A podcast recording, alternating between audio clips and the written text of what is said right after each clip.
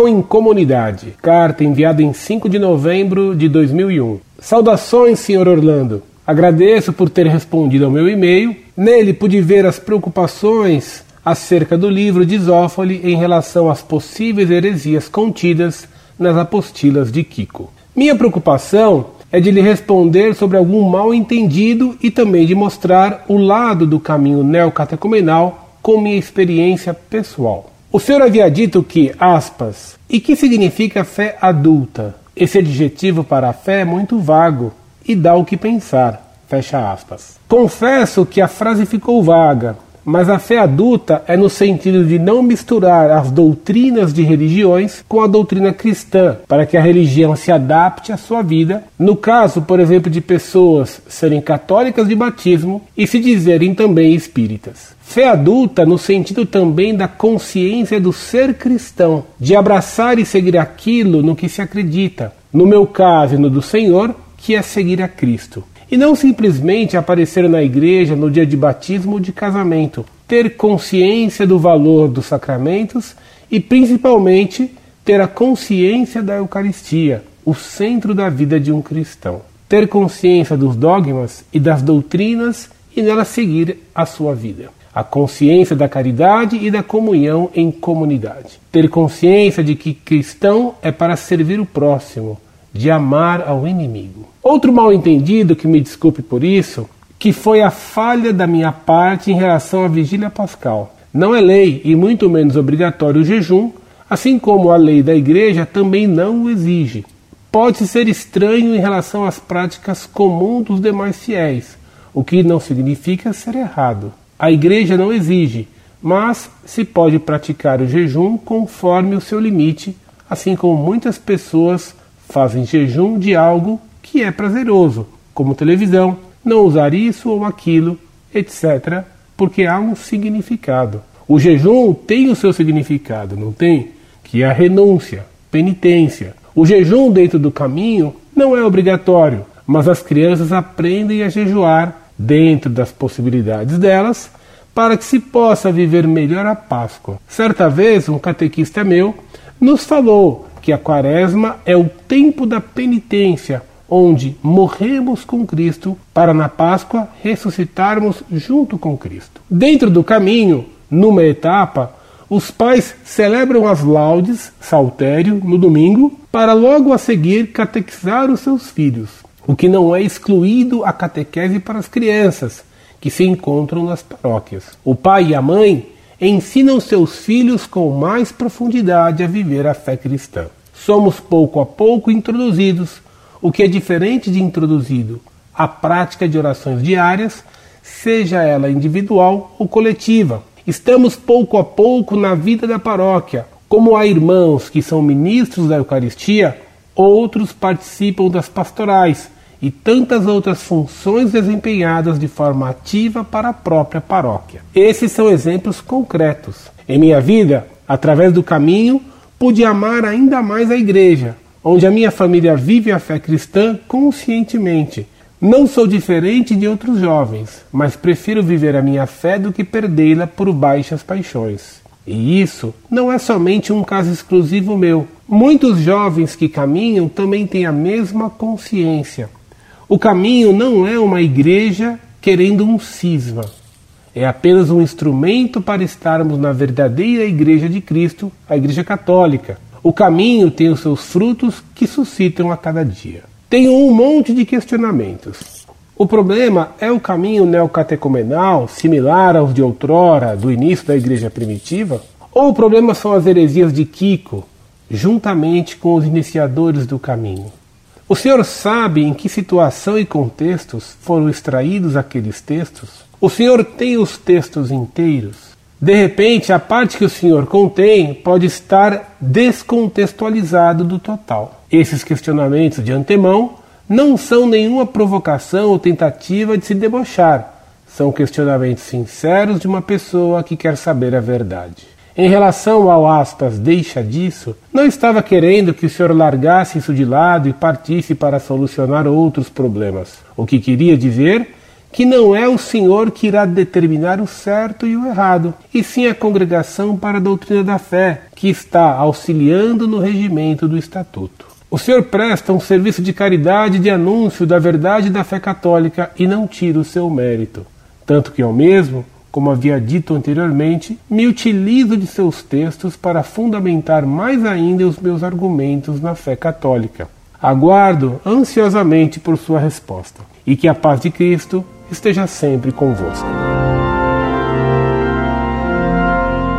Muito prezado, salve Maria. Creio que uma das vantagens que tive com essa discussão sobre o neocatecumenato foi a de ter entrado em contato epistolar com você, em quem reconheço muita boa vontade e um desejo de chegar à verdade, unidos à preocupação de ser caridoso. Não se preocupe em se desculpar por expressar-se de modo não tão preciso. Na internet, a rapidez da comunicação, por vezes, nos faz cair em imprecisões. A rapidez não se alia muito com a exatidão. Compreendo bem sua boa intenção. Permita-me, com toda caridade visando o seu bem, dizer algo sobre expressões que você usa e que contêm, sem você saber, um significado não tão bom, que você desconhece e, portanto, você usa sem malícia, sem culpa alguma. Veja, por exemplo, você fala da comunhão em comunidade. O sentido normal da palavra comunhão é o de receber a hóstia consagrada, receber a Jesus sacramentado, estar em comunhão com Cristo. Os membros do neocatecumenato falam da comunhão em comunidade. Ora, o que quer dizer isso? É estranho, porque muda o sentido natural e normal da palavra comunhão. Uma pessoa que frequentou o neocatecumenato contou-me que nas missas, na hora da comunhão, todos recebiam a hóstia na mão, o que já não é bom, e depois comungavam todos ao mesmo tempo. Esquisito. Por que comungar todos ao mesmo tempo? Se comungassem em momentos diferentes, deixariam de receber Cristo? Claro que o receberiam, mas esse gesto simultâneo reforça a ideia de que a comunhão é com a comunidade e não com Cristo. Ora, essa ideia é péssima e provém do padre Louis Boyer, ex-protestante, famoso especialista em liturgia, que critica São Francisco de Sales e elogia e diz adotar as ideias do bispo luterano Brilhot em matéria de liturgia. Kiko afirma seguir as ideias de Boyer. Ora, para o padre Boyer, Cristo está presente também na comunidade, no sacerdote, na palavra, e ele o acentua bem menos e até combate o exagero dessa ideia, na hóstia consagrada. Padre Boyer critica a centralização da missa na ideia da presença real de Cristo na hóstia, salientando muito mais a presença de Cristo na comunidade. Essa substituição da presença de Cristo na hóstia consagrada pela presença na comunidade é mais do que suspeita de heresia. Cristo está realmente presente na hóstia consagrada, com seu corpo, sangue, alma e divindade. E na comunidade, isso não acontece de jeito nenhum um padre italiano que foi do neocatecumenato, escreveu um documento que publicarei no site Monfort, afirmando que saiu desse movimento quando teve ocasião de constatar como um outro padre do neocatecumenato na Itália agia com as hóstias consagradas que haviam sobrado. Esse padre do neocatecumenato tratava as hóstias já consagradas como se Cristo não estivesse realmente presente nelas. E Kiko afirma que não devemos ter preocupações com migalhas. Isso é muito grave. Outra expressão que encontro em seu texto e que você usa sem compreender o que ela significa é a tal fé adulta. Você me explicou o que você entende por essa expressão. Mas, meu caro, essa expressão tem um sentido diferente daquela que você entende e usa. Você usa essa expressão fé adulta, evidentemente, porque a ouviu de outros no neocatecumenato.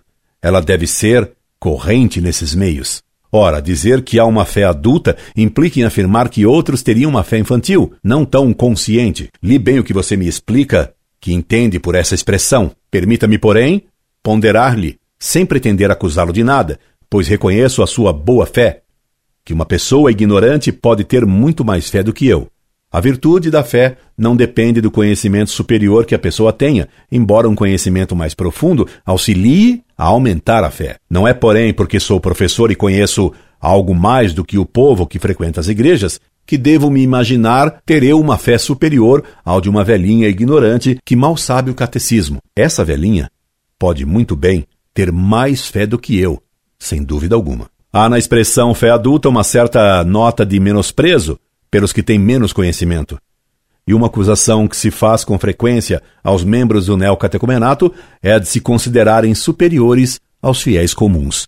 Tenho certeza de que esse não é o seu caso, e sua preocupação em não ofender nem a doutrina nem o interlocutor me prova que você apenas repete uma expressão pouco conveniente. E tanto mais inconveniente quanto essa expressão teve origem, ao que tudo indica, entre os hereges modernistas que afirmavam que o cristão deve pensar a sua fé. Essa ideia de que o cristão deve pensar a sua fé não fui eu que a inventei. Foram os modernistas. São Pio X, na encíclica Pascendi, que condenou o modernismo, escreveu: Segue-se daí esta vulgar expressão dos modernistas.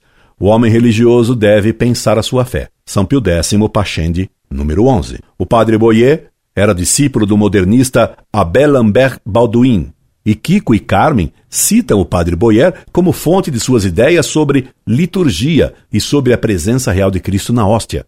Natural é então que se fale entre os seguidores de Kiko em fé adulta. Também há acentuação incomum que o neocatecumenato dá à vigília pascal, assim como a questão que no neocatecumenato se faz de assistir à missa na noite do sábado para o domingo, tudo isso provém do padre Boyer e de sua ideia de que a missa é a memória da ressurreição de Cristo, muito mais do que a renovação do sacrifício do Calvário. Estou errado nessa constatação de que Kiko e o neocatecumenato acentuam mais a ideia da ressurreição do que a de sacrifício do Calvário?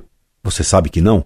O fato de você mesmo usar a expressão vigília pascal, dando uma forte ênfase a ela, jejuns e etc., mostra que você sofreu essa influência das ideias do padre Boyer no neocatecumenato através das pregações de Kiko e dos catequistas que leram as suas apostilas. Arranjei alguns textos longos das apostilas de Kiko. Se só as apostilas completas elucidam o verdadeiro pensamento de Kiko, o neocatecumenato tem o dever de publicá-las na íntegra, para que não haja dúvida sobre o que ele realmente pensa da Eucaristia e da presença real de Cristo na hóstia consagrada, mesmo depois de cessada a missa. Essa publicação das apostilas resolveria toda a questão. Por que então não se as publica? Estranho. Recebi uma longa e inteligente carta de uma senhora pertencente ao neocatecumenato, na qual ela me informa que leu as apostilas de Kiko, que lhe foram fornecidas por um padre da região de Campinas.